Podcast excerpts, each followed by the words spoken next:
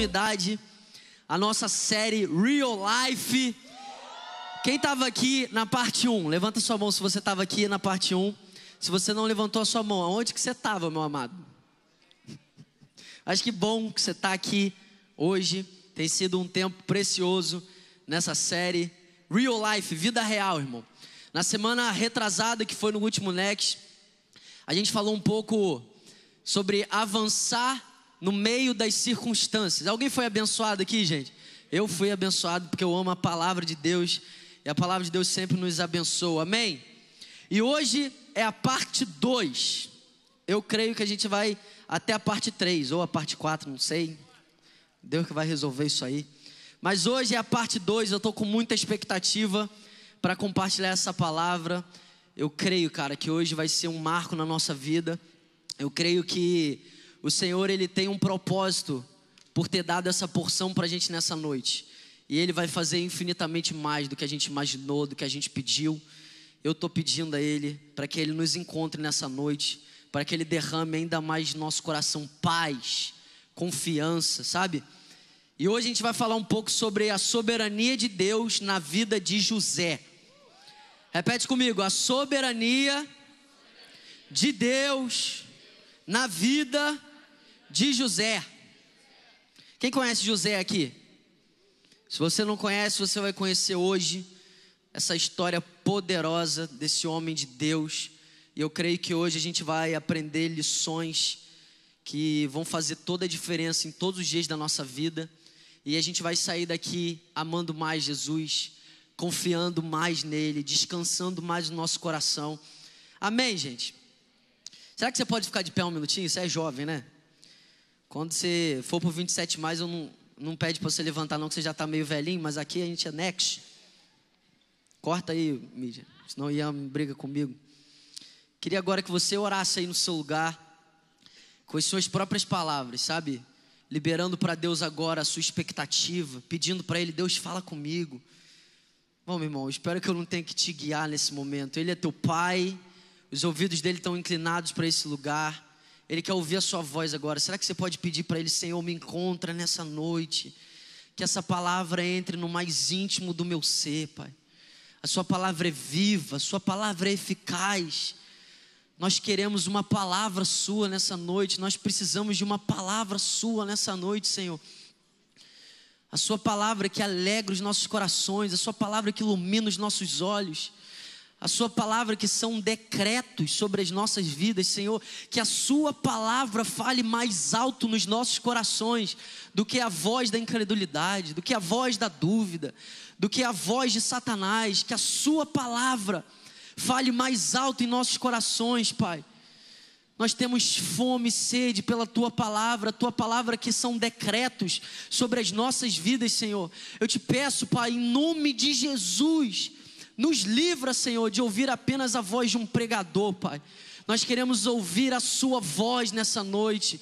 Nós queremos estar com os ouvidos abertos para ouvir a Sua voz, seja num estrondo, seja num sussurro. Fale aos nossos corações nessa noite, Senhor. Em nome de Jesus. Se você concorda, diga aí amém. Pode sentar aí no seu lugar. Se você está com o seu telefone, abre aí agora aí na, na nossa transmissão do YouTube, dá um like aí nessa transmissão. Quanto mais likes tiverem aqui nessa transmissão, mais o YouTube vai espalhar essa mensagem. Aproveita e compartilha esse link aí no seu WhatsApp. Já compartilhou tanta porcaria nesse WhatsApp, né?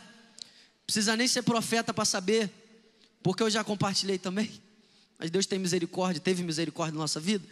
Então aproveita, compartilha uma bênção aí com aquele seu amigo que talvez ainda não está aqui, mas ele pode estar tá a partir de semana que vem, porque você enviou a mensagem. Compartilhe aí com as pessoas que você sabe que precisam ouvir uma palavra de Deus hoje, porque Deus tem uma palavra para nós. Abra sua Bíblia aí, em Gênesis, capítulo 15, no versículo 13. Então, parte 2, Real Life, a soberania de Deus na vida de José. Gênesis capítulo 15, versículo 13. Então o Senhor lhe disse: Disse a quem? Eu achei que você ia falar José, mas você é crente, Abraão. Estou falando de outra pessoa, mas no final vai fazer sentido, amém, gente? Então o Senhor lhe disse: Piada ruim, né? Eu odeio quem tá aqui em cima e fica querendo fazer pegadinha, né? Hoje eu tô me odiando, mas amém. Licença poética. Então o Senhor lhe disse: Saiba que os seus descendentes serão estrangeiros numa terra que não lhes pertencerá, onde também serão escravizados e oprimidos por 400 anos. Mas eu castigarei a nação a quem servirão como escravos e depois de tudo, sairão com muitos bens. Você, porém, irá em paz a seus antepassados e será sepultado em boa velhice. Na quarta geração, os seus descendentes voltarão para cá, porque a maldade dos amorreus ainda não atingiu a medida completa. Repete comigo: quarta geração. Amém.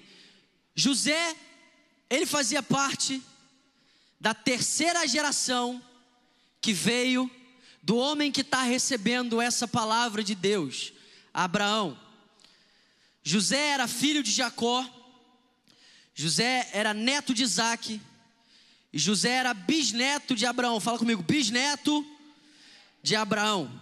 Então José, ele fazia parte da terceira geração da linhagem que recebeu essa palavra profética poderosa. E José, hoje eu vou falar um pouco sobre a história dele.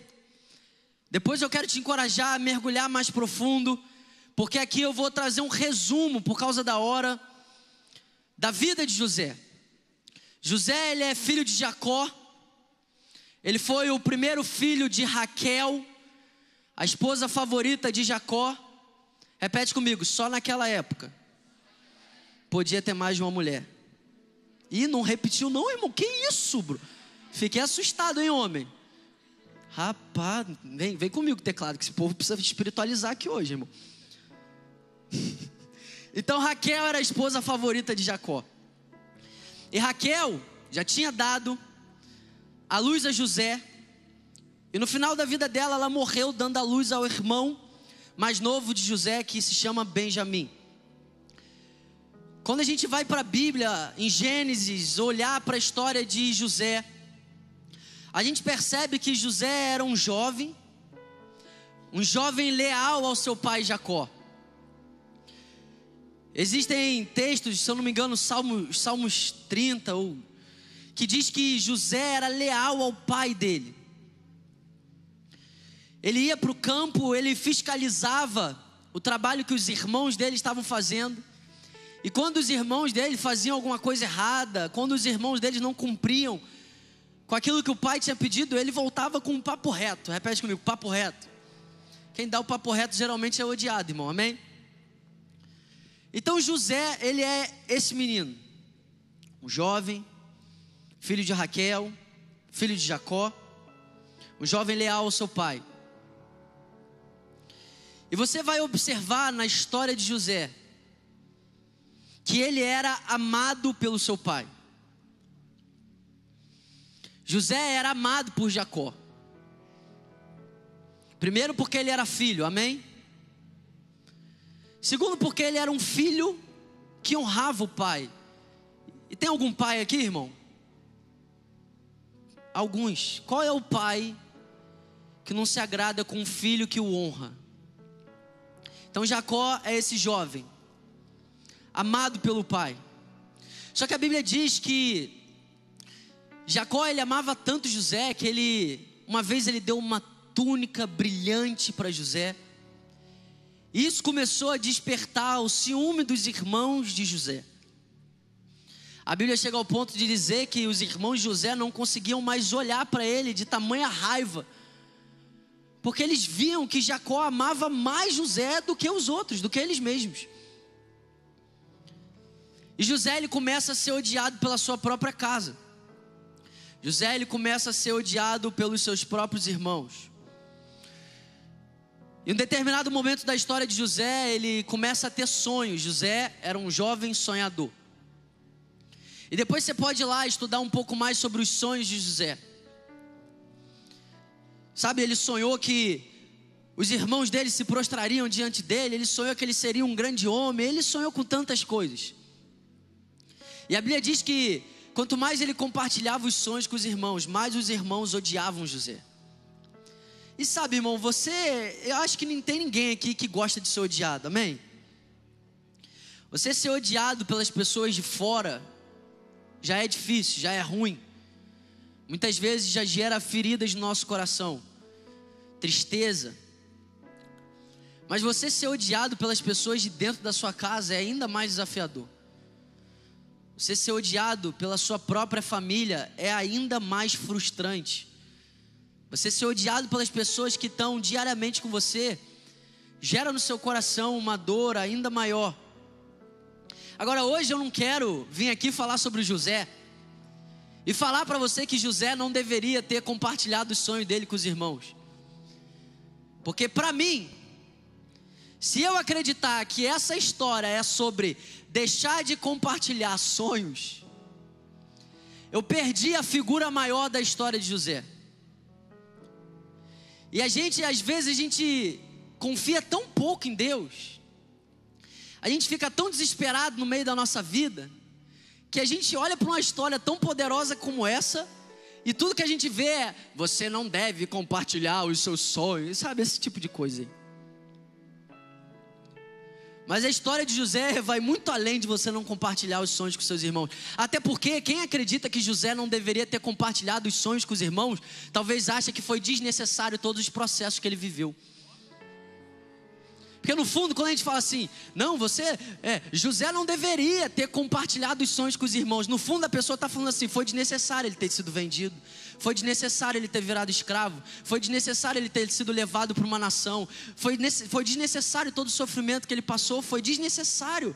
Sabe, aí no fundo a gente confia pouco na provisão de Deus, a gente confia pouco nos caminhos do Senhor, que são mais altos do que os nossos, e a gente acha que a história de José é sobre não compartilhar sonhos, porque as pessoas podem perseguir a gente.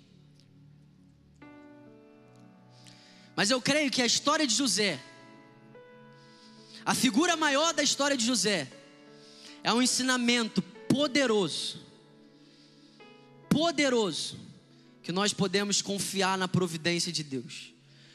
Um ensinamento poderoso que Deus, nem por um segundo, perde o controle nas nossas vidas. Um ensinamento poderoso de que o diabo não tem a última palavra na nossa vida. Um ensinamento poderoso, e a gente precisa muito desses ensinamentos, porque me deixa louco. Aqui no Next não tem. Mas às vezes a gente encontra os crentes que parece que o cara acha que o soberano é o diabo, entendeu? Diabo é o soberano e Deus está ali tentando organizar as coisas. O diabo que é o soberano, irmão. Aí tudo que acontece na nossa vida, que a gente não gosta tanto, a gente fala o quê? É o diabo. É o diabo. É o diabo. É o diabo. Mas repete comigo: Deus vai me pegar nessa palavra hoje. Ai meu Deus, eu vou ler um salmo no final dessa pregação hoje. Que você vai falar assim: gente, está escrito isso mesmo. É, está escrito isso mesmo. Agora eu quero falar um pouco que por trás da vida de José, por trás da vida desse jovem sonhador, de um homem fiel, de um homem leal, existe uma série de injustiças. A vida desse homem foi marcado por várias injustiças que ele sofreu. Sabe, por trás dos sonhos, por trás da lealdade dele do pai, por trás de todas essas coisas que alimentaram o ódio dos irmãos, a ponto dos irmãos de José planejarem matá-lo. Irmão, você planejar matar o seu irmão, você deve estar fora de si. Então o ódio dos irmãos José era tão grande que eles chegaram ao ponto de planejar matar José. Eles não conseguiam mais lidar com aquele jovem. Eles não conseguiam mais lidar com a presença dele ali. Em Gênesis capítulo 37, no versículo 19, eles disseram, os irmãos disseram uns aos outros: Lá vem o grande sonhador. Venham, pois agora vamos matá-lo e jogar o corpo numa dessas cisternas diremos que um animal selvagem o devorou. Vejamos em que vão dar os sonhos dele. Irmão, eu vejo o diabo nesse texto aqui. Irmão. Olha lá, lá vem o grande sonhador. Vamos matar ele, porque se a gente matar ele, a gente prova que os sonhos deles não passavam de fantasia. Então é um ódio tão grande que eles estão planejando a morte do irmão deles. Aí no meio dos irmãos tem um irmão menos pior. Porque tudo é ruim, irmão. Aí tem Rubem. Rubem é o menos pior. Rubem ali, né, no momento, os irmãos planejando matar ele. Rubem ele quer preservar a vida de José. E ele tenta convencer os irmãos a não matar José. Rubem era o bonzinho da história. A Bíblia diz que em Gênesis 37, no versículo 21, mas Rubem, ouvindo isso, livrou das mãos deles e disse: Não lhe tiremos a vida, não derramem o seu sangue. Joguem o rapaz naquela cisterna que está no deserto e não lhe façam mal, como se jogar na cisterna no deserto não fosse fazer mal, né? Você vê que é ruim mesmo. É, eu falo que é menos pior porque é tudo muito ruim. É tipo assim, ó, gente, eu sou irmão bonzinho, eu só não vou matar ele, mas eu vou jogar ele na cisterna. Essa é a bondade dos homens separados de Deus, irmão. E aí eu não vou ler todo o versículo 21 até o 36 de Gênesis 37, mas eles estão planejando a morte. Do nada, Rubem aparece na história, convence os irmãos a não matar, não derramar o sangue de José.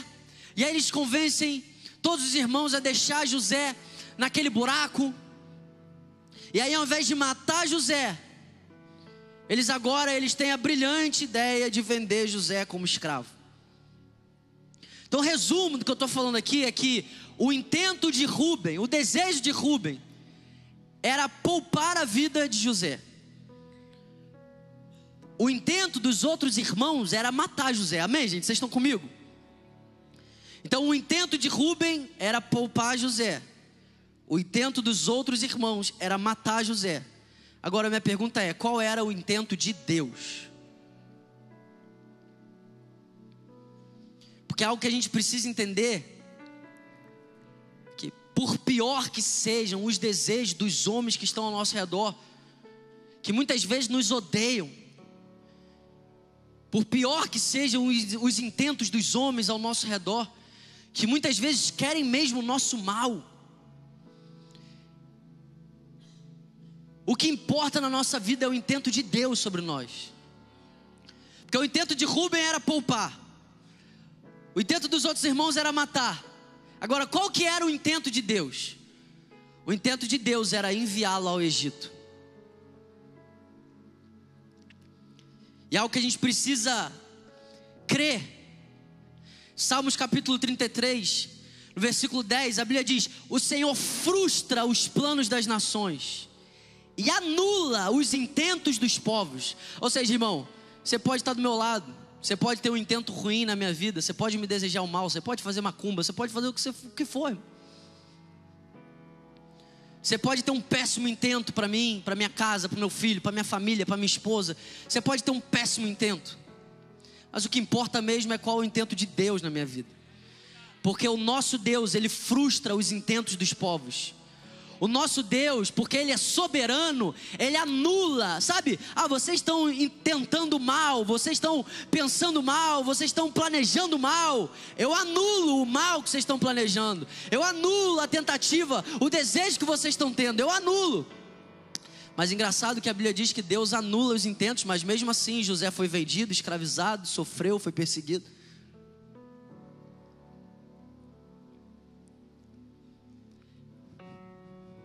É porque a gente não entende que Deus, além de anular o intento, ele muitas vezes ele usa o mal, ele usa o intento negativo das pessoas para cooperar para o nosso bem.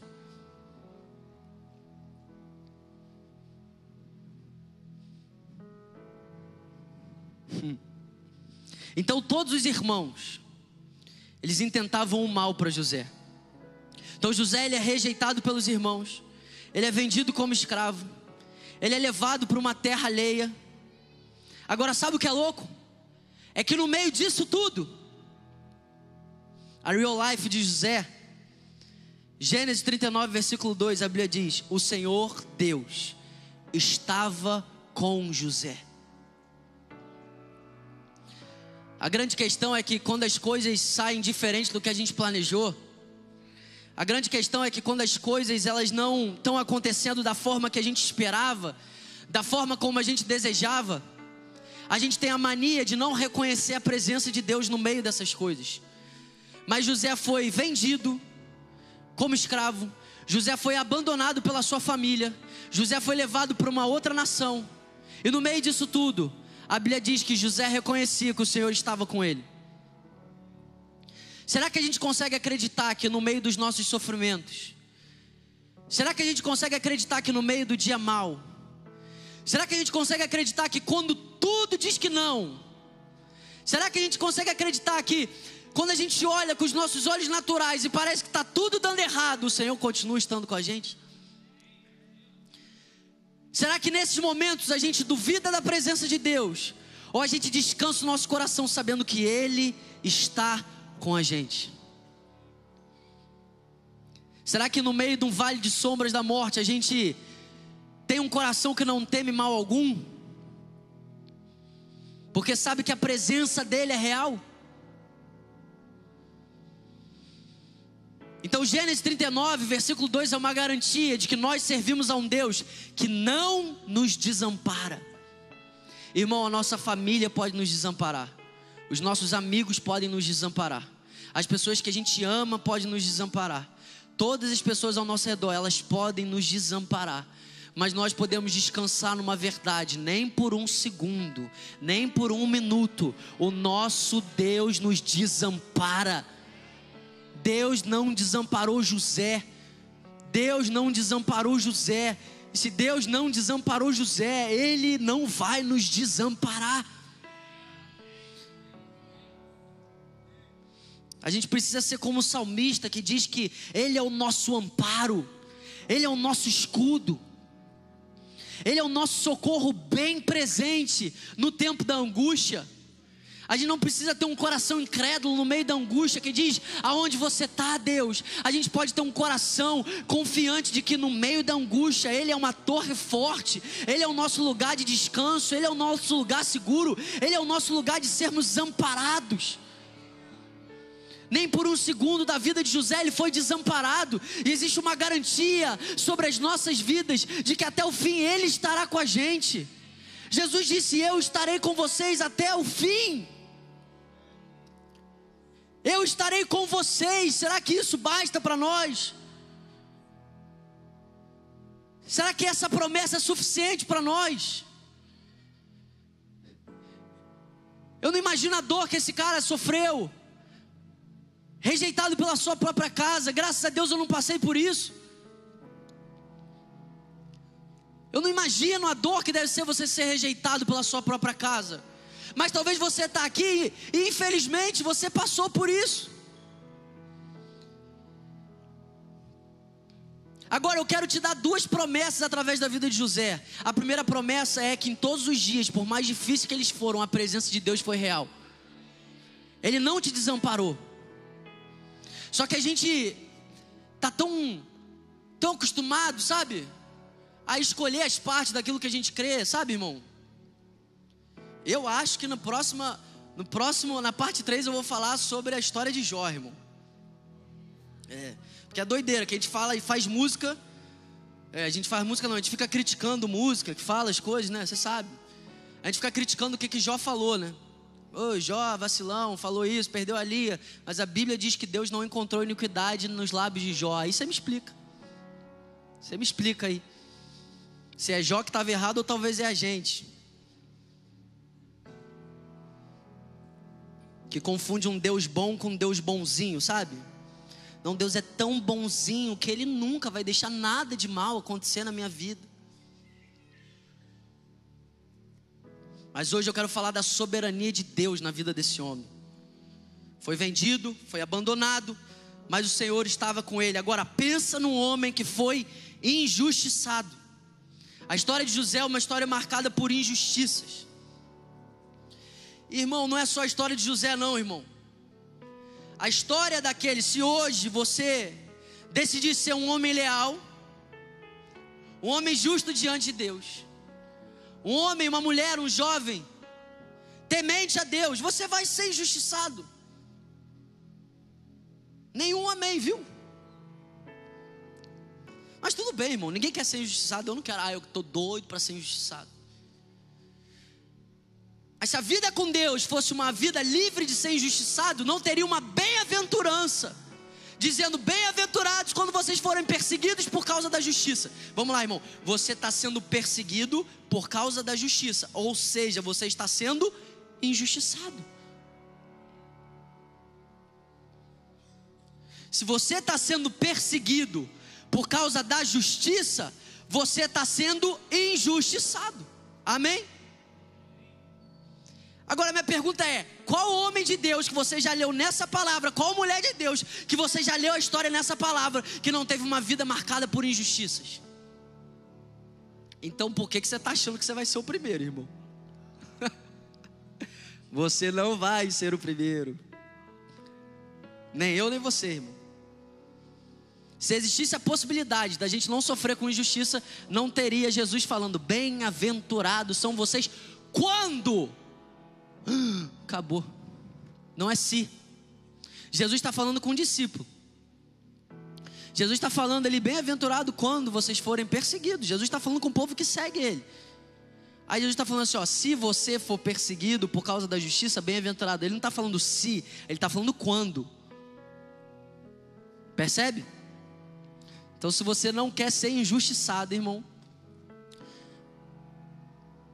enfim, vamos para frente. Mas nós somos felizes. Ah, irmão, a gente precisa entrar nesse lugar e acreditar nisso aqui, porque isso aqui é a palavra de Deus. Felizes são vocês quando vocês forem perseguidos por causa da justiça. Eu não acho que os discípulos eles estavam drogados lá, doido, bêbado, quando eles, quando eles começaram a se alegrar porque eles estavam sendo perseguidos. Eu acho que eles estavam vivendo essa verdade. Em Atos a Bíblia diz que os discípulos estão sendo perseguidos, oprimidos pelas pessoas, eles estão querendo colocar eles na cadeia e os caras estão reunidos, se alegrando. Eles estão tipo assim: caramba, cara, está acontecendo, a gente está sendo injustiçado. Eu não acho que eles estavam doidos, eu acho que eles estavam vivendo o Evangelho. Eu acho que talvez eles acessaram um lugar que a gente ainda está procurando, mas que Deus fez a gente fazer essa série para a gente acessar também. Eles acessaram uma verdade que talvez a gente ainda precisa acessar, uma revelação que a gente ainda precisa ter. Esses caras não estavam malucos, esses caras não estavam drogados, esses caras não estavam bêbados, esses caras estavam desfrutando da totalidade, da totalidade não, da plenitude do que é viver para Deus. Esses caras estavam desfrutando de ter o Senhor como a sua herança, a sua recompensa. Irmão, se você tem o Senhor como a sua recompensa e nada pode tirar a sua recompensa, é Deus. Se você está sendo injustiçado, o que, que importa? Você tem a sua recompensa, a sua herança, a sua porção ao Senhor. Se a sua porção ao Senhor, se as outras porções forem embora, você continua tendo a sua porção. Davi não falou, o Senhor é mais uma das minhas porções, ele falou, é a minha porção. É tudo que eu quero, é tudo que eu desejo. A minha alma tem sede dele. Assim como a corça anseia por águas, assim a minha alma tem sede dele. É por isso que esse tipo de homem, eles passam por sofrimento, eles passam por luta, eles passam por tribulações, mas eles passam. Eles passam, eles estão passando.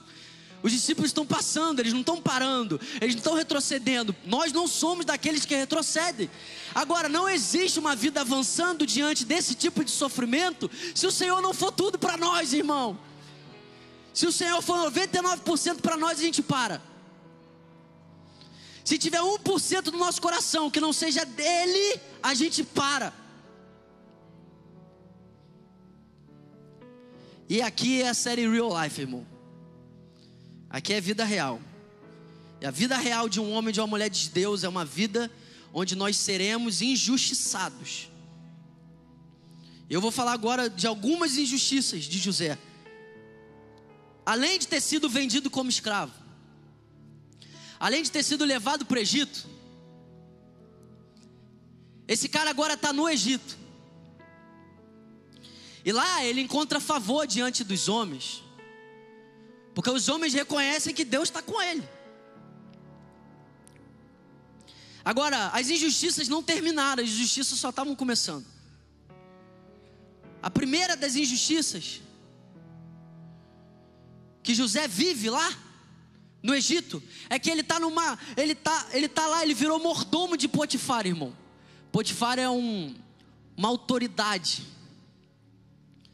um alto executivo, se é assim que eu posso dizer no Egito. Um serviçal de Faraó, um homem importante. Então José encontra favor diante de Potifar. Potifar reconhece que Deus está com José. E agora José vira mordomo, ele passa a ter uma função honrosa. Ele passa a ser o responsável pela casa de Potifar. Mas agora na, Potif na casa de Potifar, a mulher de Potifar, ela quer deitar com José. Ela quer de qualquer jeito, irmão. E se você é homem de Deus, você foge. Vou falar de novo. Se você for homem de Deus, você foge. Que tentar enfrentar, irmão, real life, tá? Vida real, seres humanos reais, ninguém aqui é super-homem. Fica lá brincando com a mulher de Potifar. Eu resisto, eu dou conta. Não, eu sou homem de Deus. Não, eu já não sou mais eu quem vivo. Já não sou mais eu quem vivo. É, você vai ver, você não vai viver daqui a pouco. Então agora essa mulher, ela fica planejando ter uma relação com José, mas José é homem de Deus. Cara, eu amo o coração de José. José fala assim: como eu faria isso contra o meu Deus? Meu Deus, cara, que Deus levante uma geração de homens como José. Como eu vou fazer isso com meu Deus? E José foge, foge daquela mulher. Mas essa mulher é tão endemoniada, irmão, que um dia ela marca lá uma cilada. José foge, mas ela fica com um pedaço da roupa de José. Agora, essa endemoniada, irmão, ela vai para o marido dela e fala assim: Ó, José, o mordomo que você botou, hein, Potifar? Ó, o mordomo aí, ó, o homem aí, ó, que Deus está com ele. Sabe o que, é que ele fez? Ele tentou me estuprar. As injustiças aí. Agora, José, homem de Deus, vivendo santidade, fugindo do pecado, colocado na cadeia. Porque Potifar acreditou na endemoniada, né, irmão? Então, Agora tá lá, José na cadeia. Aí, ah, acabou as injustiças. Não, irmão, só está começando, real life. Agora José está na cadeia. E ele interpreta dois sonhos. E José é um homem de papo reto, tá, irmão? Então, José, depois você lê lá, anota aí Gênesis 40, vai anotando para depois você meditar nos textos. Em Gênesis 40, José, ele vai lá interpretar dois sonhos. E ele interpreta o sonho de um copeiro que estava preso, mas que ele seria restituído na sua função. E ele também interpreta o sonho de um padeiro. Mas o padeiro ele falou assim: Ó oh, irmão, três dias tu morre. E José é profeta, irmão. O cara morreu mesmo. E José é profeta. O copeiro foi restituído. Mas ele fez um pedido para esse camarada falou assim: Cara, eu estou dando aqui o entendimento, a revelação, mas quando você estiver lá diante de Potifar, quando você estiver diante de Faraó, lembra de mim, fala o meu respeito para eles. José é bonzinho é a gente, né, irmão? Tentando se livrar. Né? A quem disse que às vezes Deus quer livrar a gente, né? José é bonzinho, homem de Deus, santidade, injustiçado. Aí chega pro cara, cara, só estou te pedindo uma coisa, lembra de mim, cara. Lembra de mim, cara. Lembra que eu sonhei, você sonhou, eu tive a revelação aqui, cara. Ó, quando você for restituído, lembra de mim. Aí o que acontece? O cara esquece. E aí José continua lá na cadeia. Desgramado do cara esquece.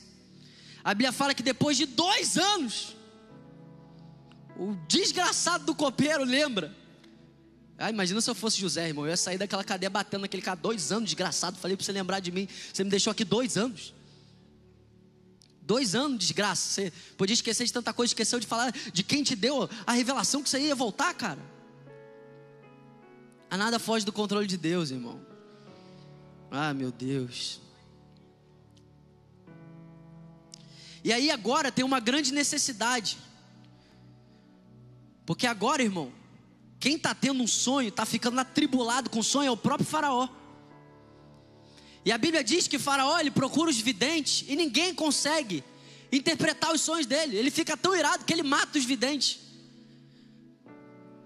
E aí, por causa disso, o desgraçado do copeiro lembra de José. Assim, rapaz, morreu todo mundo, mas tem um cara que ele interpretou um sonho, meu sonho. Ah, lembrei dele, vou botar ele na fita aí, ó. Aí ele bota agora José na fita de Faraó. E José, irmão, José interpreta o sonho. E Faraó reconhecia que a mão de Deus estava com José. E José, além de interpretar o sonho, José ele dá bons conselhos para Faraó. E Faraó, ele, ele olha para a interpretação dos sonhos, ele acredita naquela interpretação. Ele ouve o bom conselho de José, porque José estava falando que teriam sete anos de fartura, depois sete anos de fome. E aí o Faraó ele fala: Cara, não tem ninguém melhor do que ele para governar essa terra. Ele teve a revelação do sonho, ele, ele me trouxe essa palavra. Eu acredito que Deus está com ele. E aí, irmão, José vira governador do Egito.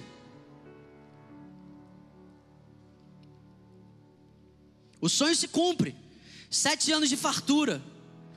Que no sonho, Faraó estava vendo uma vaca gorda e uma vaca magra. Vaca gorda simbolizavam sete anos de fartura que o Egito teria. Mas depois de sete anos, Faraó viu uma vaca magra. E José teve a interpretação que depois dos sete anos de fartura, viriam sete anos de fome. E aí ele vira governador do Egito. E por causa do governo de José, que foi baseado nessa revelação desse sonho, um dom que ele reconhecia que vinha de Deus. Os sete anos de fome chegam, mas eles foram prudentes, eles estocaram, eles guardaram, porque eles acreditaram que aquilo que José estava falando ia se cumprir. Então, irmãos, os caras do Egito, os caras dão mais credibilidade uma palavra profética, uma revelação do que um monte de crente. Que às vezes a gente recebe a palavra e fala assim: ah, acho que não vai ser assim, não, né? Vamos ver onde vai dar. Vamos ver onde vai dar. Aí Faraó botou o cara para governar, porque ele teve a interpretação do sonho, porque ele deu um bom conselho para que no ano da fartura, nos sete anos de fartura, eles pudessem poupar, administrar, comprar, para nos sete anos que faltassem as coisas, eles não terem necessidade. Aí Faraó, irmão, está acreditando na palavra de José, e às vezes a gente duvida. Agora, José, ele foi vendido para o Egito. Passou toda essa trajetória. E a família de José? Eles continuaram na terra deles, vivendo a vida deles. Nos sete anos de fartura, eles estavam lá, tudo legal, real life, uhul. Tá tudo sobrando, glória a Deus, nas alturas, aleluia. Vivendo adoidado, vivendo de qualquer jeito, sem sabedoria, sem prudência. Aí chegam os anos da fome. E agora só tem alimento aonde? No Egito. E agora Jacó, reconhecendo que só tem alimento no Egito, Jacó, pai de José, amém, gente? Vocês estão comigo? Ele manda os irmãos irem para onde? Irem para o Egito, atrás de comida. E aí os irmãos de José vão até o Egito, vão atrás de comida. Em Gênesis 42, anota aí, Gênesis 42. Não, vou ler com você, versículo 1. Quando Jacó soube que havia mantimento no Egito, disse aos seus filhos: Por que vocês estão aí olhando uns para os outros? Real life, irmão. E acrescentou: Ouvi dizer que há cereais no Egito, vão até lá, comprem cereais, para que vivamos e não morramos. Então dez dos irmãos José foram para comprar cereal no Egito. Mais na frente, a Bíblia vai contar que quando eles chegam no Egito, eles não reconhecem José num primeiro momento, mas José reconhece eles. E, irmão, pensa num homem que confia na soberania de Deus, porque ele está reconhecendo os irmãos os mesmos irmãos que venderam ele, os mesmos irmãos que abandonaram ele, os mesmos irmãos que rejeitaram ele. E quando ele reconhece, ele precisa sair de cena, Porque a Bíblia diz que ele se comoveu demais. Porque eu acredito do fundo do meu coração, irmão, que José, ele acreditava tanto na soberania de Deus, que ele tinha plena convicção que todas aquelas coisas estavam cooperando para o bem dele. Porque quando a gente olha para a intencionalidade desse homem, irmão, se fosse a maioria de nós injustiçados do jeito que esse homem foi, você estaria num lugar e Deus te desse uma revelação, você ia falar: Eu não vou revelar nada para ninguém, não, Deus. Olha tudo que você está fazendo comigo. Sim ou não, gente? A gente fica bravo com Deus por muito menos, né? A gente fica bravo com Deus por muito menos mas tem um homem que foi abandonado pela família, rejeitado pela família, levado para uma terra distante, injustiçado, e ele está lá, mas lá ele confia tanto na, na soberania de Deus, ele confia tanto que Deus não perdeu o controle na vida dele, ele confia tanto mesmo, sem a mente dele conseguir entender que todas as coisas estão cooperando para o bem dele, que ele está fluindo lá, ele está fazendo o que ele nasceu para fazer, ele está honrando a Deus, ele está servindo a Deus, ele está vivendo em santidade, ele está fluindo nos dons, ele está cooperando com pessoas. Ou você acha que alguém que não confia na soberania de Deus viveria essa intencionalidade que esse homem viveu? A maioria viraria as costas para Deus e falaria assim: Ah, Deus, tá bom, é isso aí que você está fazendo comigo, vai, fica aí, eu fico aqui, vamos embora, deixa eu viver minha vida. Não, mas esse não era José. Agora, como, irmão?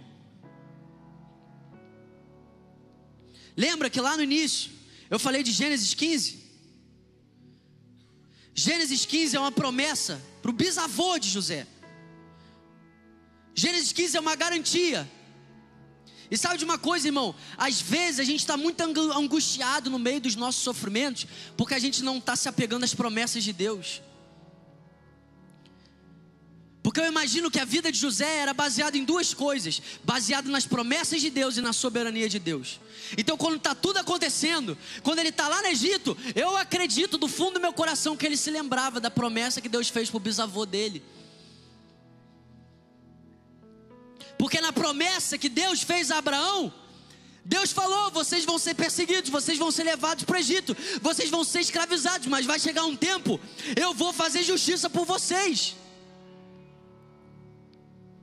E a gente fica achando que o que acontece com a gente hoje é por acaso. E a gente não consegue encontrar alegria no meio de sofrimentos, perseverança no meio de sofrimentos, porque a gente não se apega às promessas, a gente se apega às mentiras.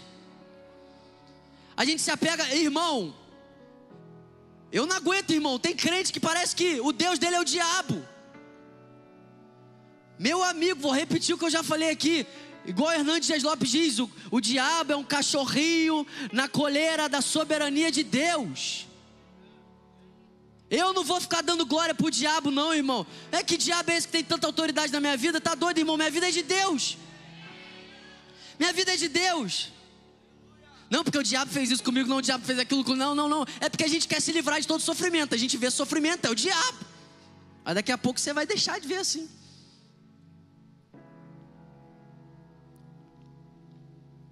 Então esse homem é um homem que se lembra das promessas de Deus. É um homem que confia na soberania de Deus. Por isso que ele tem essa intencionalidade, mesmo no meio do sofrimento dele. Agora, irmão, agora você vai cair para trás. Agora eu vou ter que ler com você. Gênesis 45. Vou começar a pregar agora.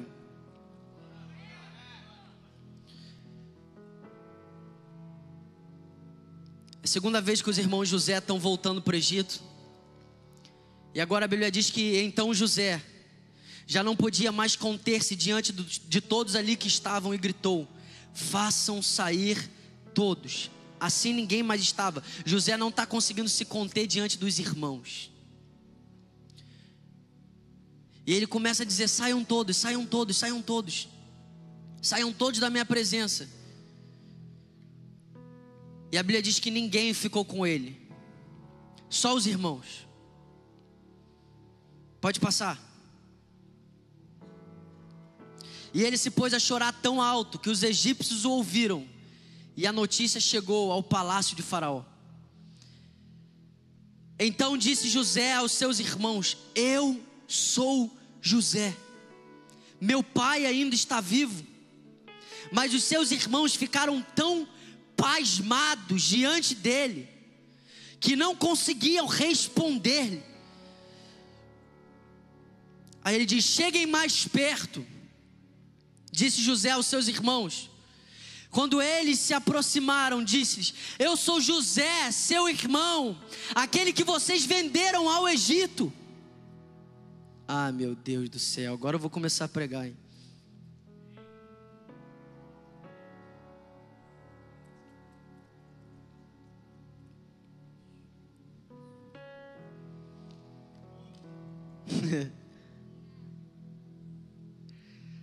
Na versão NAA diz assim: Agora, pois, não fiquem tristes nem irritados contra vocês mesmos, meu irmão. Esse cara é maluco.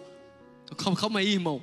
Foi vendido como escravo, abandonado, rejeitado pela família dele. Ou esse cara é maluco, ou esse cara perdeu o bom senso, ou esse cara vive o evangelho.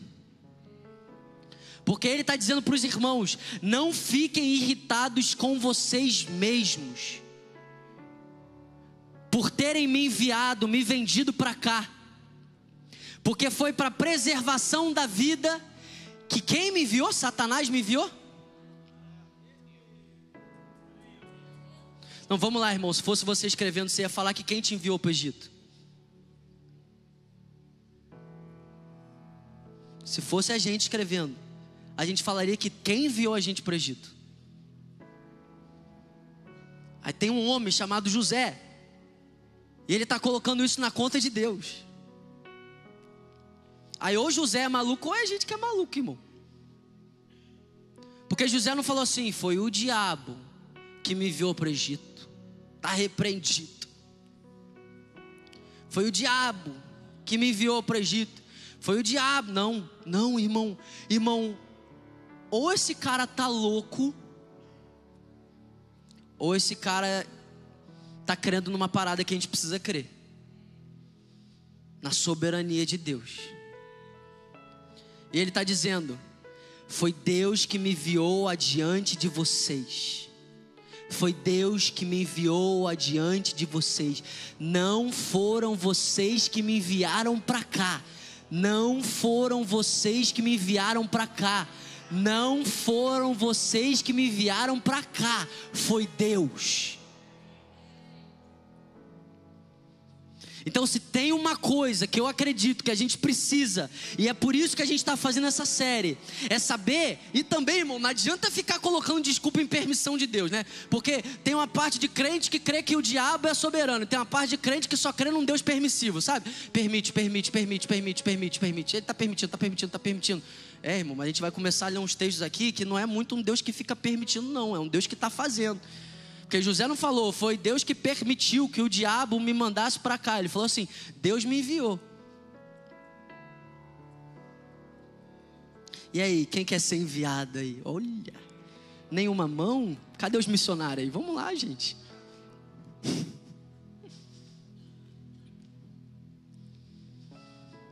Agora, sabe o que é mais lindo?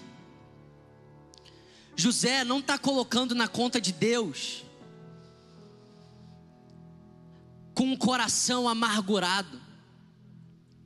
Ele não está colocando na conta de Deus com um coração questionador. Ele está colocando na conta de Deus cheio de um assombro de gratidão. Diante da sabedoria de Deus, que é muito maior do que a nossa. Na parte 1, lembra que eu falei do apóstolo Paulo?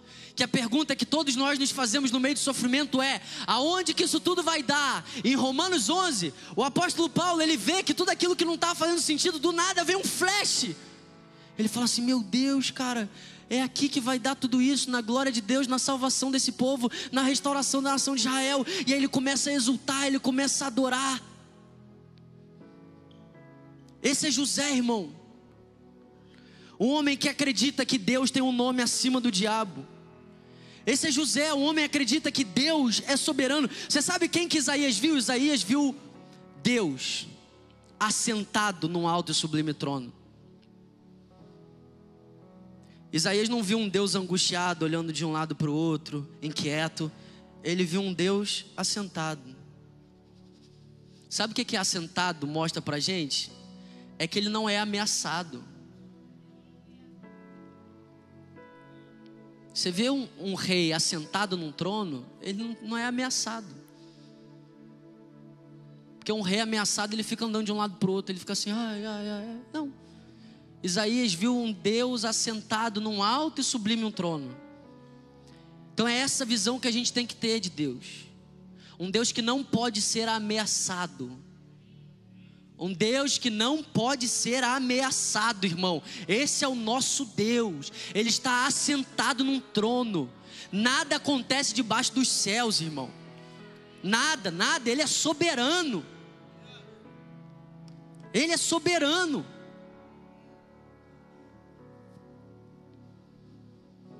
Isso aqui é uma tensão, irmão, porque na maioria das vezes, se não for um milagre do novo nascimento, a gente se ofende com isso aqui. Porque a gente acha que é mais sábio do que Deus. A gente tenta ver meios melhores para nós para alcançar o propósito. É, Poxa, Deus, eu sou teu servo, pô. Você queria preservar toda a nação, precisava me vender como escravo? Precisava me fazer ser abandonado? Era só me dar uma palavra, vai para o Egito, eu sou homem de Deus, eu ia. Mas por que, que Deus fez dessa forma? Não sei, quando você chegar no céu você pergunta. Por que, que Deus fez dessa forma? Porque Ele é Deus, irmão. Porque Ele desejou fazer assim. Porque no meio do sofrimento Deus se revela. Porque no meio do sofrimento a gente tem as experiências mais marcantes com a glória de Deus.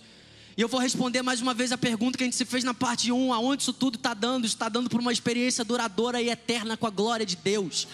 Isso está dando uma experiência duradoura e eterna com a glória de Deus. No meio do sofrimento, no meio da angústia, no meio das tristezas, Deus continua sendo soberano. Agora, deixa eu te fazer uma pergunta. Você concorda comigo que as intenções dos irmãos José quando eles venderam José, eram intenções pecaminosas e diabólicas? Sim ou não? Quem acha que sim? Quem acha que não? Graças a Deus. Quem não acha nada? Pode levantar, todo mundo levanta. Então vocês concordam comigo que as intenções desses irmãos eram intenções diabólicas e pecaminosas, amém? Agora eu vou trazer outro exemplo que vai ficar mais claro para a gente. E, irmão, o que eu estiver falando com você que você não encontrar na Bíblia, você rasga, amém? Fala que eu tô doido. Mas se o que eu estiver falando com você está na Bíblia. Agora eu vou trazer um outro exemplo. Vocês concordam comigo?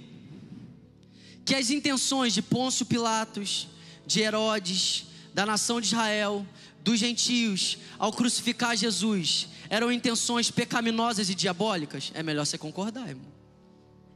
Você concorda comigo? que a intenção desses homens ao crucificar Jesus eram intenções pecaminosas, era o filho de Deus, irmão. Não existe pecado maior do que crucificar o filho de Deus. Eram intenções diabólicas, sim ou não? Mas a Bíblia diz em Atos capítulo 4, no versículo 27, versículo 28. Porque de fato, nessa cidade, Herodes, Pôncio Pilatos, com os gentios e o povo de Israel se juntaram contra o teu santo servo Jesus, a quem ungistes para fazerem tudo que a tua mão e o teu propósito predeterminaram. E não está falando do diabo, está falando de Deus.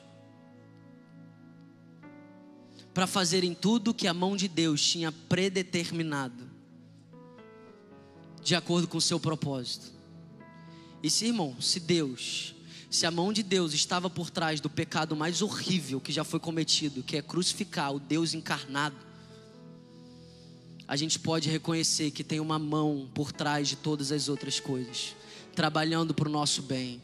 E foi através do pecado desses homens que Deus aniquilou o pecado da humanidade. Vai entender a sabedoria dele. A gente faria de outra forma. Para que imolar o cordeiro antes da fundação do mundo? É só trazer ele, reina aí, faz do seu jeito. Mas Deus não é homem e Deus não é igual a gente, irmão.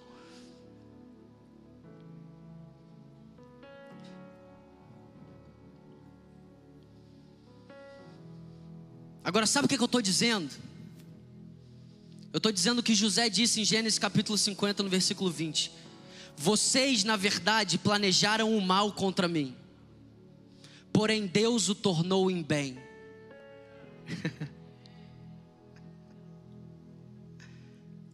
Vocês planejaram o mal contra mim. Esse foi o intento de vocês. Esse foi o desejo de vocês, mas Deus transformou em bem, para fazer como estão vendo agora, que se conserve a vida de muita gente. Irmão, Deus é tão soberano que Ele pega o desejo do pecado, o desejo dos pecadores, o desejo do diabo, os intentos dos homens que estão distanciados dele, e Ele transforma esses desejos para o nosso bem. Mas Deus não quebrou o método dele, tá?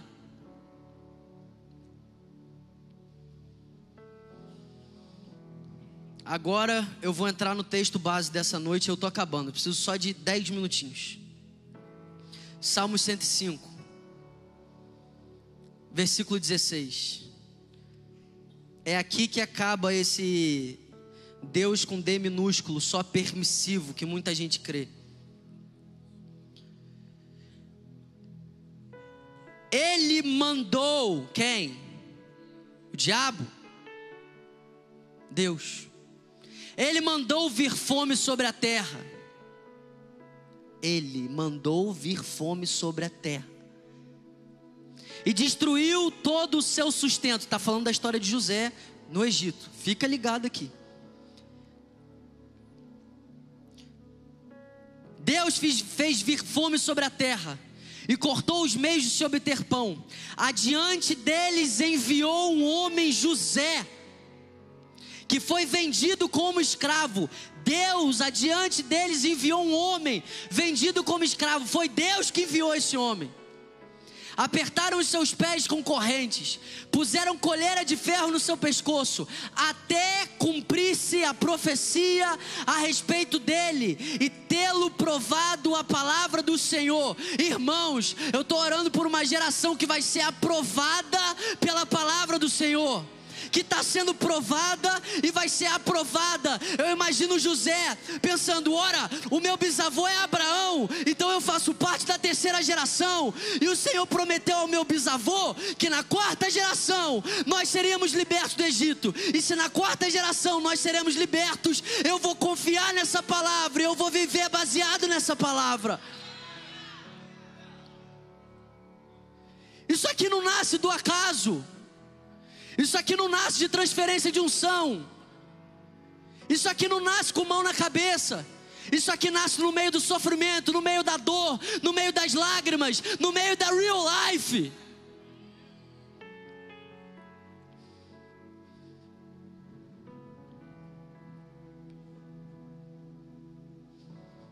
Versículo 20: O rei mandou soltá-lo, o dominador dos povos o pôs em liberdade constituiu o senhor da sua casa, administrador de tudo que possuía, para como bem quisesse sujeitar os seus príncipes e ensinar a sabedoria aos seus anciãos. Então Israel entrou no Egito e Jacó peregrinou na terra de Cã. Deus fez sobremodo fecundo o seu povo e o tornou mais forte do que seus opressores. Mudou o coração dos egípcios para que odiassem o seu povo. Irmão, é Deus que está fazendo isso. Um povo amado, Deus muda o coração daquela nação, não para amar o seu povo, mas para odiar o seu povo. É porque no meio do sofrimento ele cumpriria o propósito. E aí você escolhe, irmão, ou você questiona Deus, ou você questiona uma mente caída, humana, que se ofende diante dele. Porque, irmão, aqui é real life, aqui a gente vai pregar o evangelho. O texto está dizendo: Deus fez ver fome. Por que, que toda vez que vem fome a gente fala que é o diabo? Por que, que toda vez que o sofrimento bate na nossa porta a gente acha que a gente fala que é o diabo? Você não vê o diabo aqui na história, irmão. É Deus fez, Deus fez, Deus fez. Ele enviou, ele enviou. Irmão, Deus mudou o coração daquela nação porque eles começaram a respeitar. José era um homem que ganhou prestígio naquela nação, e aí eles começaram a ser amados. Aí Deus chega e fala o quê? Deus mudou o coração deles para eles odiarem o povo dele.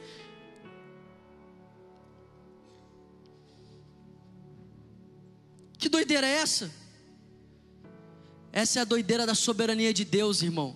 Essa é a doideira de que a gente não precisa entender os métodos, a gente não precisa, com uma mente limitada, tentar entender, a gente não precisa chegar no final da nossa vida para falar, oh, tudo fez sentido. A gente pode se render hoje, confiar hoje, que a gente não entende, a gente não sabe como, mas duas coisas: a gente serve a um Deus soberano e a gente recebeu uma promessa dele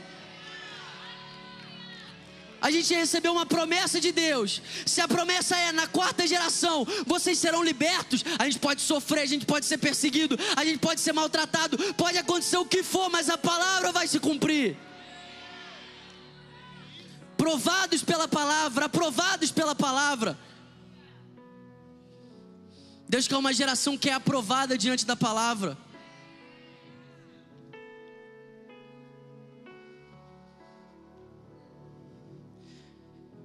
Versículo 26: Deus lhe enviou Moisés, seu servo, Arão, quem havia escolhido, por meio dos quais fez entre ele os seus sinais e maravilhas na terra de Cã.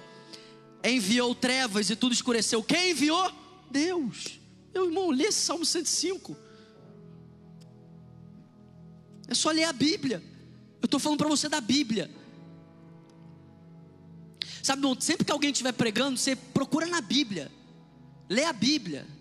Igual os crentes de Beré, entendeu? Vamos ver se é isso mesmo que está escrito aqui, ó. Eu não quero que você acredite no que eu falo, não. Eu quero que você acredite no que está escrito. Se eu falar alguma coisa que não está escrito, me perdoa.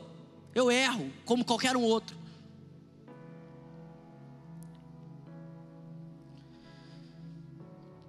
Versículo 31, Deus falou e vieram nuvens e moscas e piolhos em toda a terra do Egito. Ainda bem que eu sou careca. Irmão.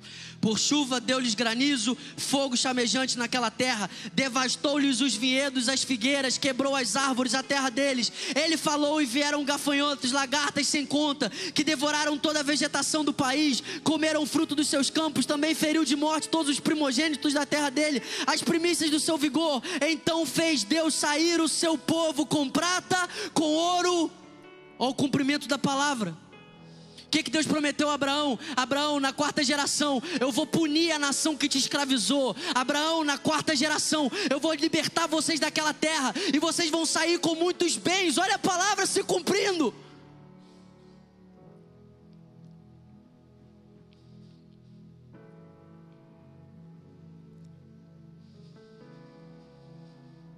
E aí, sabe o que eu amo, irmão?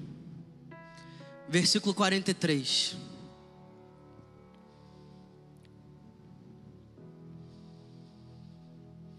Ele conduziu o seu povo com alegria e júbilo, os seus escolhidos.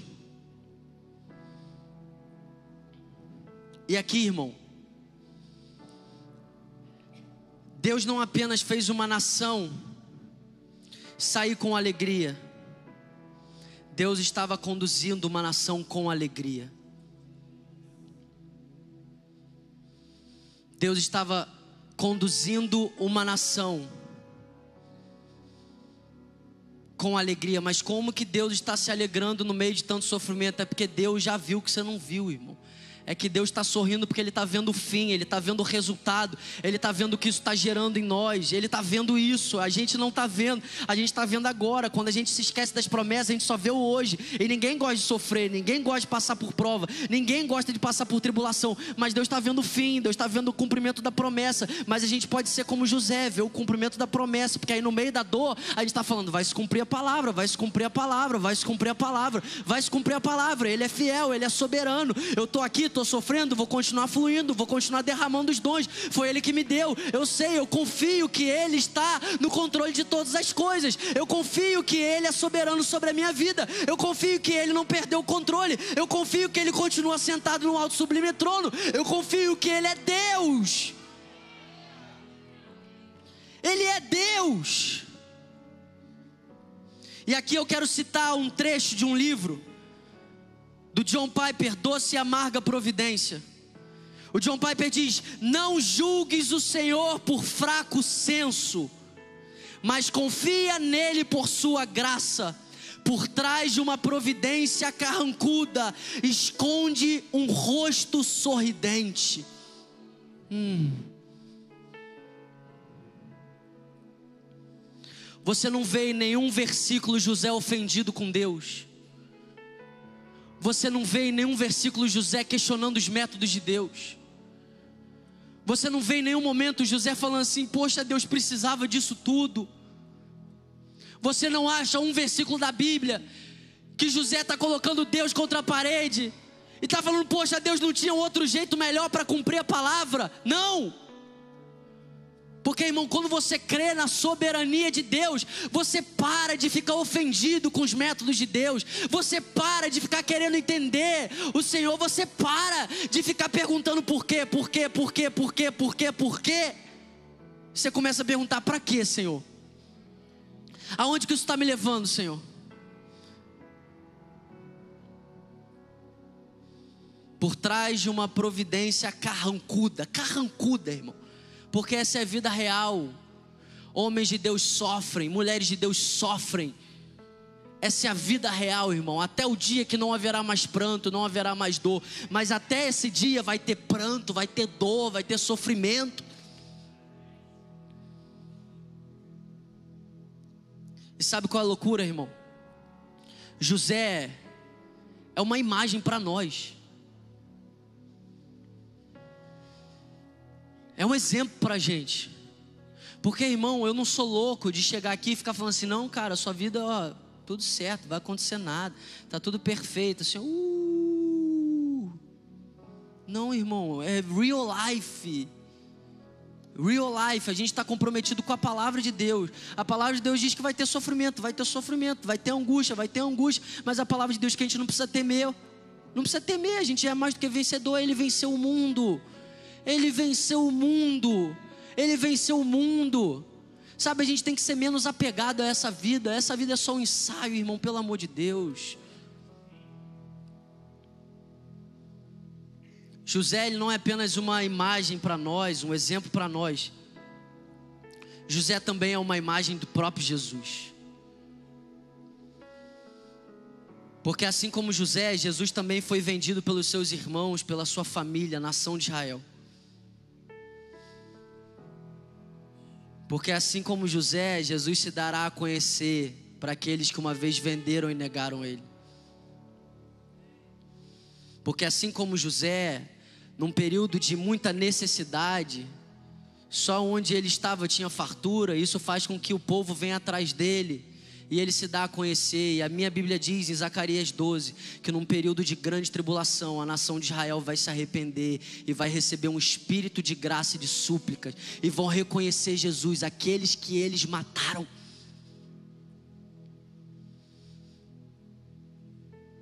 José é uma personificação do próprio Jesus. Agora, por que, que eu estou falando sobre isso? Por que, que eu estou falando sobre isso aqui nessa noite? Sabe, irmão, para que a gente nunca se ofenda com Deus, porque existe uma garantia, o mal que as pessoas planejam, Deus transforma ele em bem. Essa é uma promessa infalível. Infalível. Infalível. Todas as coisas estão cooperando para o nosso bem. Todas as coisas são todas as coisas. Todas as coisas são todas as coisas. Estão cooperando para a gente ser aperfeiçoado. Estão cooperando para a gente conhecer um pouco mais a totalidade de Deus. Todas as coisas estão cooperando para a gente morrer um pouco mais para a gente. Todas as coisas são todas as coisas. E eu quero terminar. Lendo Isaías capítulo 64, versículo 4. Sabe por quê, irmão? Deus não quer que você espere tudo acontecer. Para você falar assim, nossa, agora fez sentido, Deus, agora eu te adoro. Até porque isso não acontece. Quem não se submete ao método não chega até o final. Quem não se submete aos meios de Deus não chega até o final adorando Ele. Não existe isso na Bíblia. Na Bíblia existem homens que, por mais que estivessem sofrendo, Eles reconheceram: Deus é soberano. Nada acontece debaixo dessa terra se não vier do Senhor. Se Ele não permitir, nada, nada, nada, nada, nada, nada. Aí fica o convite para a gente: ou a gente acredita na Bíblia ou a gente não acredita. Porque tudo que eu estou falando para você aqui, irmão, aí você pode falar, não, mas é Velho Testamento. É, mas é Atos 4, eu li para você. Os caras estão olhando, Pôncio Pilatos, Herodes, toda a nação de Israel rejeitando, está falando, a mão de Deus estava por trás dele para cumprir o que ele predeterminou. A mesma mão que estava por trás dos irmãos de José. A mesma mão que estava por trás de todas as coisas da mulher de Potifar, de tudo, irmão. De tudo, de tudo, de tudo. Sabe o que, que Deus quer? Deus quer livrar a gente de uma ansiedade, de questionamento. Deus quer livrar, Deus quer um povo adorador, Deus não quer um povo questionador. Deus quer um povo adorador, Deus não quer um povo questionador. Deus é bom demais para ser questionado, Deus é sábio demais para ser questionado. Deus já viu o que a gente não viu. Que tal a gente entrar num descanso? Mas a Bíblia diz que o povo de Israel no deserto não entrou no descanso por causa da incredulidade. A incredulidade nos rouba desse lugar de descansar no Senhor, confiando na providência dEle, confiando que Ele é soberano sobre as nossas vidas. Sabe, irmão, a gente passa por muito sofrimento, a gente já passou por várias coisas que a gente não queria ter passado, a gente já passou por tantas coisas e muitas vezes a gente pensou: aonde está Deus? Deus estava ali.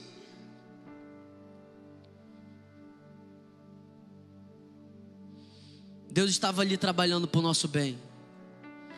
Deus estava ali mudando um intento maligno de um pecador, de um inimigo dele, para trabalhar para o nosso bem. Isaías, você pode ficar de pé?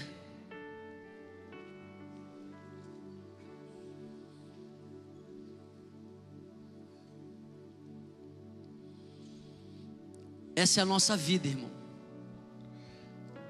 A gente vai sofrer. Mas todo sofrimento, ele tem prazo de validade. A vida é passageira, irmão. A vida passa. Essa vida passa. E se a gente não se ofender com Deus no meio dos sofrimentos, entendendo que a mão dele está por trás deles, trabalhando para o nosso bem, a gente vai viver algo que nem olhos viram, nem ouvidos ouviram nem jamais penetrou no coração do homem.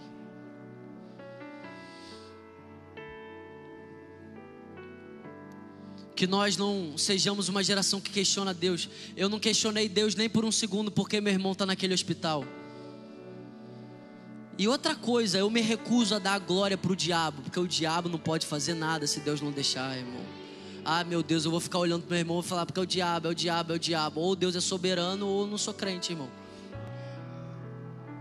Para de dar esse gostinho pro diabo, irmão. Diabo é um cachorrinho na soberania de Deus. E é aquela coleira, sabe, do pudo, que Deus aperta assim, ó, vai um pouquinho, babaca. Aí daqui a pouco. É, irmão. E sabe qual é o louco? Você não precisa entender tudo. Você acha, irmão, que José entendeu tudo? Você realmente acha? Irmão, José é homem igual a gente, irmão. Eu estou falando para você, essa é a palavra que, essa é a palavra que eu estou pregando, mas essa palavra vai me pregar, irmão. E o dia que essa palavra me pregar, eu vou precisar lembrar disso aqui. Eu vou ser tentado a esquecer tudo que eu estou falando para você, porque ainda existe mal em mim. Mas eu quero me lembrar dessas promessas.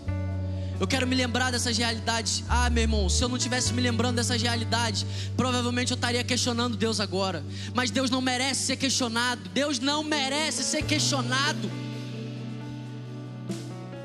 Isaías 64, versículo 4 diz: Porque desde a antiguidade não se viu, nem com os ouvidos se percebeu, nem com os olhos se viu, um Deus além de ti, que trabalha para aquele que nele espera. Para quem Deus trabalha? Para quem Deus trabalha? Então vamos lá, irmão. Quero que você entenda isso aqui.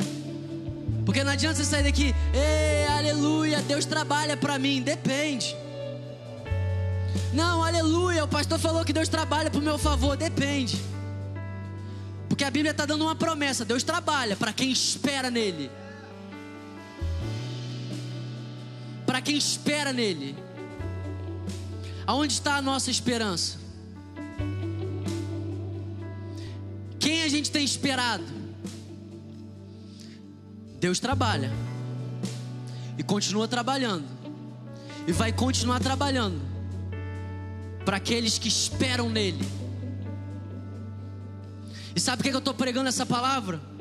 Porque hoje você recebe a oportunidade de ser mais uma pessoa que espera nele.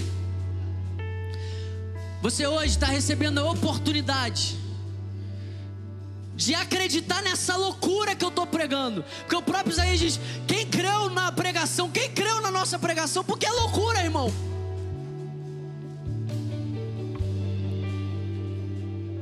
Agora, ah, meu amigo, se você crê nessa loucura que eu estou pregando aqui hoje,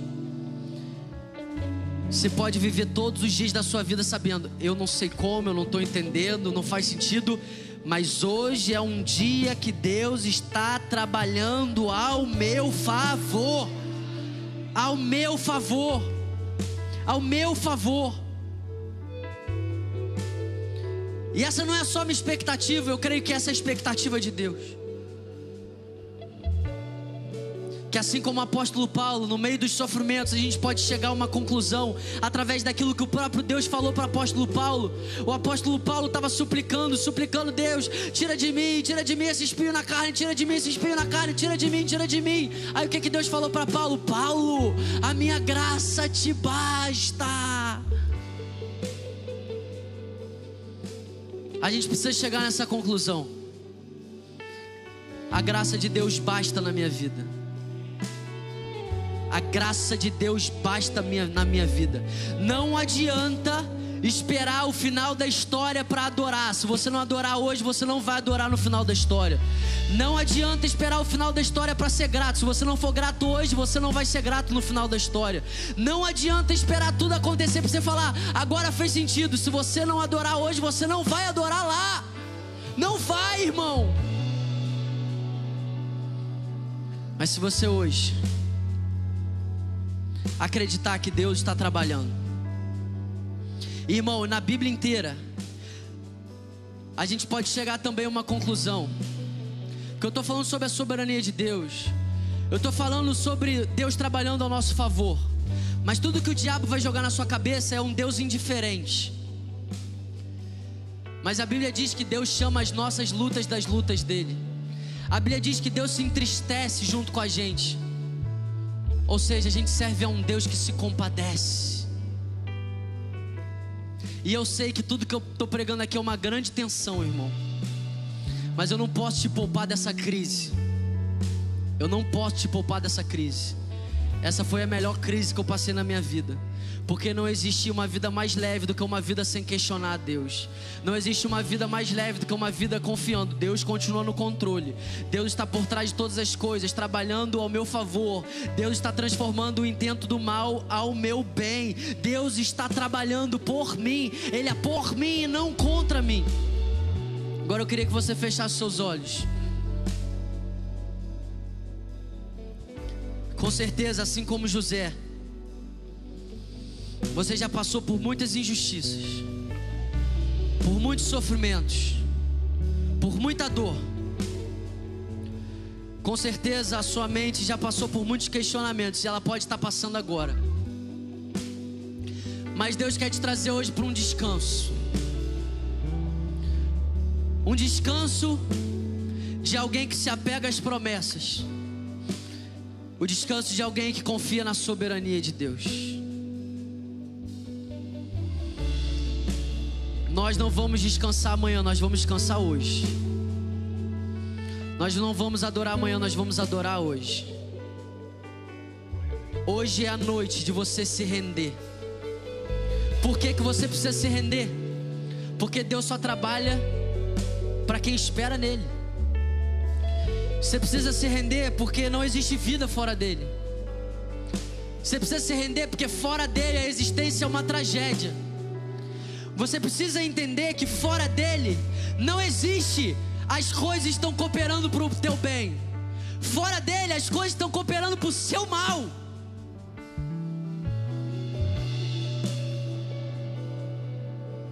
Jesus morreu naquela cruz por amor a você.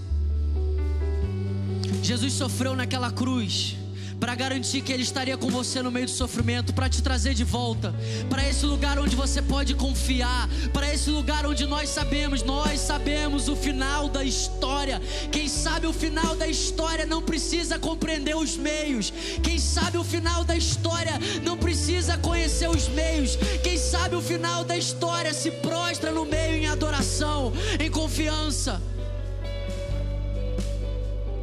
Mas hoje eu quero orar por você que entrou aqui.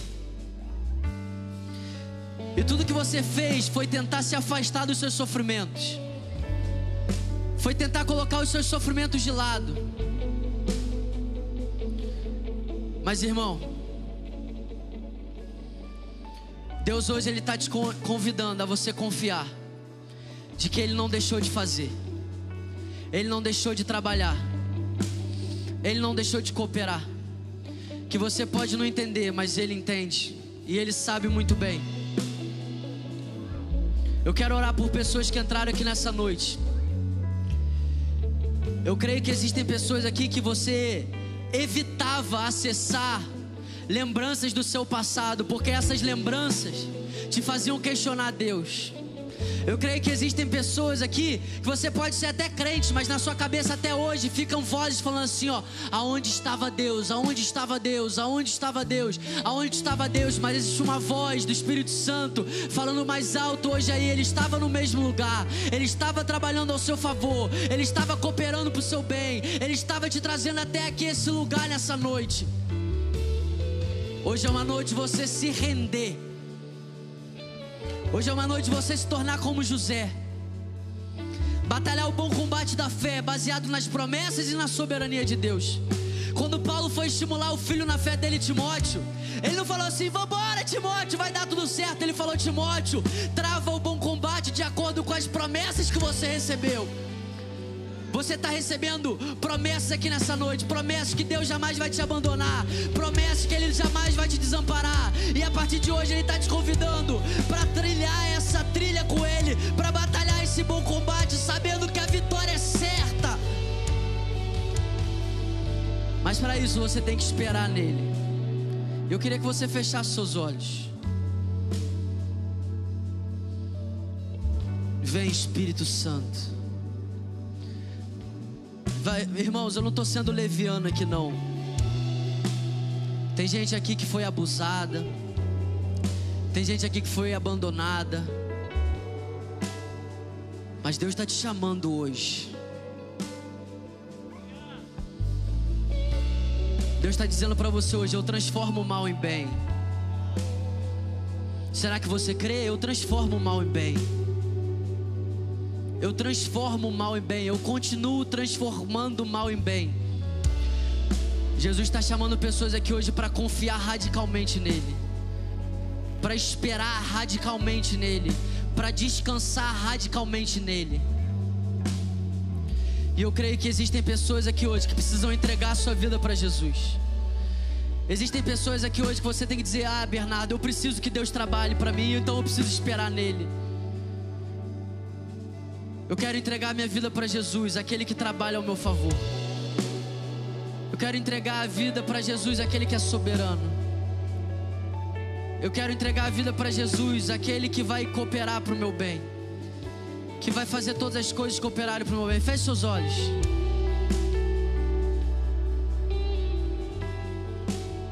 Hoje eu não vou pedir para você levantar a mão, não. Você que está aqui. E hoje você tem que fazer uma aliança com Deus. Você que está aqui hoje, e por algum motivo você tinha se ofendido com Deus, mas hoje você volta. Você se submete sem um coração questionador, mas um coração cheio de confiança. Se você se viu nessa história de José, e você quer hoje servir o mesmo Deus que José servia, eu quero que você saia do seu lugar e você venha até aqui na frente. Não existe vida fora dele. Não existe todas as coisas cooperaram para o seu bem fora dele. Isso. Pode sair do seu lugar. Hoje é assim que Jesus está te chamando. Todo mundo de olhos fechados. Receba agora coragem e ousadia para acreditar nessa palavra. Receba agora cura para os seus traumas. Receba agora uma porção de fé para crer. Receba agora uma ousadia para sair do seu lugar. Eu sei, doeu demais o sofrimento. Mas a leve e momentânea tribulação não pode se comparar com o peso de glória que vai ser revelado em você hoje. Não, não foi por acaso. Não foi à toa. Deus está governando a sua história. Cadê você que tem que esperar nele nessa noite?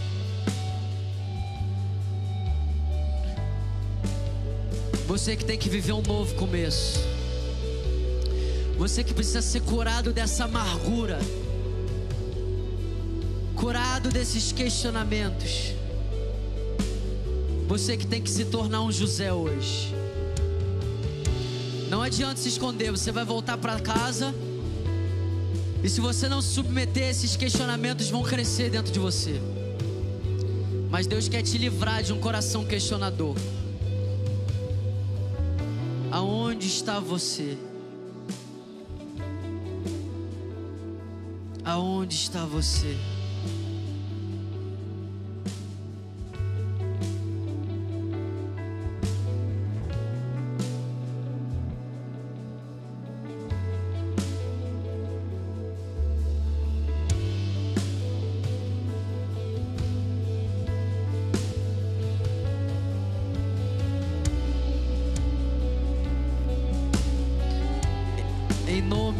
Jesus. Eu declaro agora todos os dardos inflamados do maligno sendo neutralizados na sua mente agora. Em nome de Jesus. Toda ofensa vai embora. Toda dúvida vai embora.